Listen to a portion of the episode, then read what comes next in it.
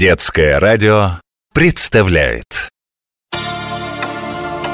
Ушли шагами мелкими, не говоря пока Отмеренные стрелками и годы, и века.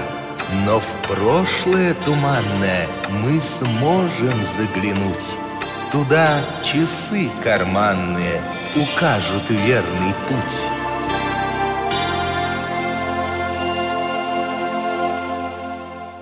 Как Марковкин в историю влип.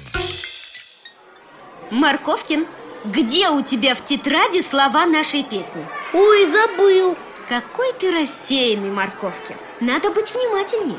Ты ведь умный мальчик и очень способный. Ну что вы. Но будем надеяться, что рассеянность – оборотная сторона твоей одаренности Как у Бетховена А он что, тоже все забывал? Не будем отвлекаться. Дети, начинаем урок. Ну, так всегда. Ничего, я сам все узнаю. Старинные часы, время назад. Где это я? В парке каком-то. А вон и Бетховен. Людвиг ван Бетховен, великий немецкий композитор.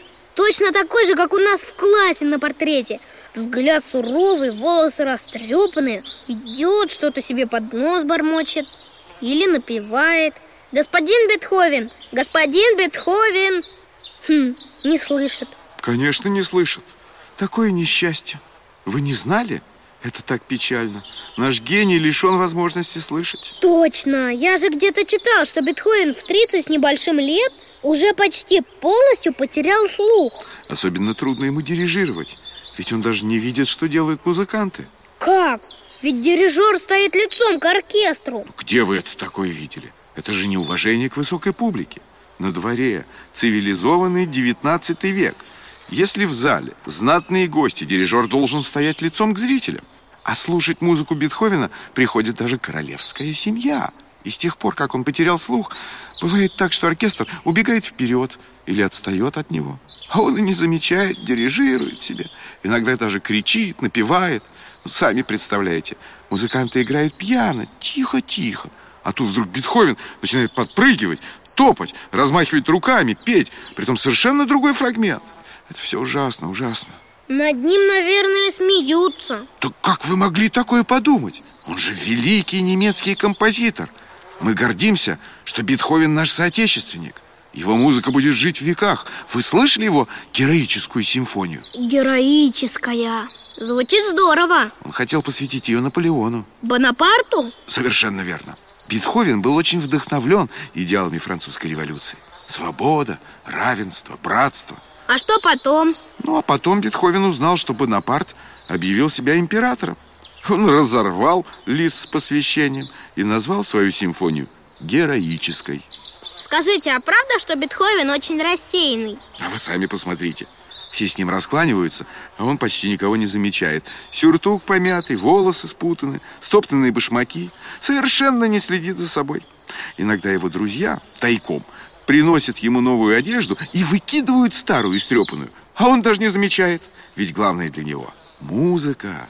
Он однажды вот так задумался, и королевская семья вынуждена была уступить ему дорогу. А он просто прикоснулся к шляпе в знак приветствия. И король не обиделся? Ну что вы, его величество тоже в восторге от музыки Бетховена и прекрасно понимает, что это великий человек. Так что он простил ему невежливость. Наверное, Бетховен сочинял в этот момент что-то Не сочинял, творил. Он посвятил всю свою жизнь музыке. Вот и сейчас. Опять что-то напевает О, пойду за ним послушаю. Может быть, это новый шедевр. Старинные часы Время вперед! Вот что значит, человек всего себя своему делу посвятил Забывает одежду себе купить Что ты тут бормочешь, Марковкин? Да я... я просто... А можно послушать героическую симфонию Бетховена? Хотя бы маленький кусочек. Пожалуйста, Марковкин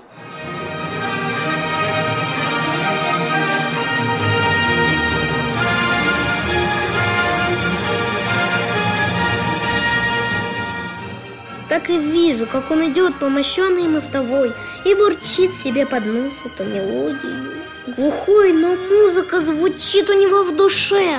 Морковкин, ты хоть и хулиган, а понимаешь, чувствуешь прекрасное Я хочу поставить тебе свое любимое произведение Бетховена это «Ода к радости», финал самой последней, девятой симфонии Бетховена. Одно из величайших произведений, созданных человечеством. Эта музыка так возвышена, так совершенна, что ее решили даже сделать гимном. Гимном? А какой страны? Не страны, а целого континента, объединенной Европы.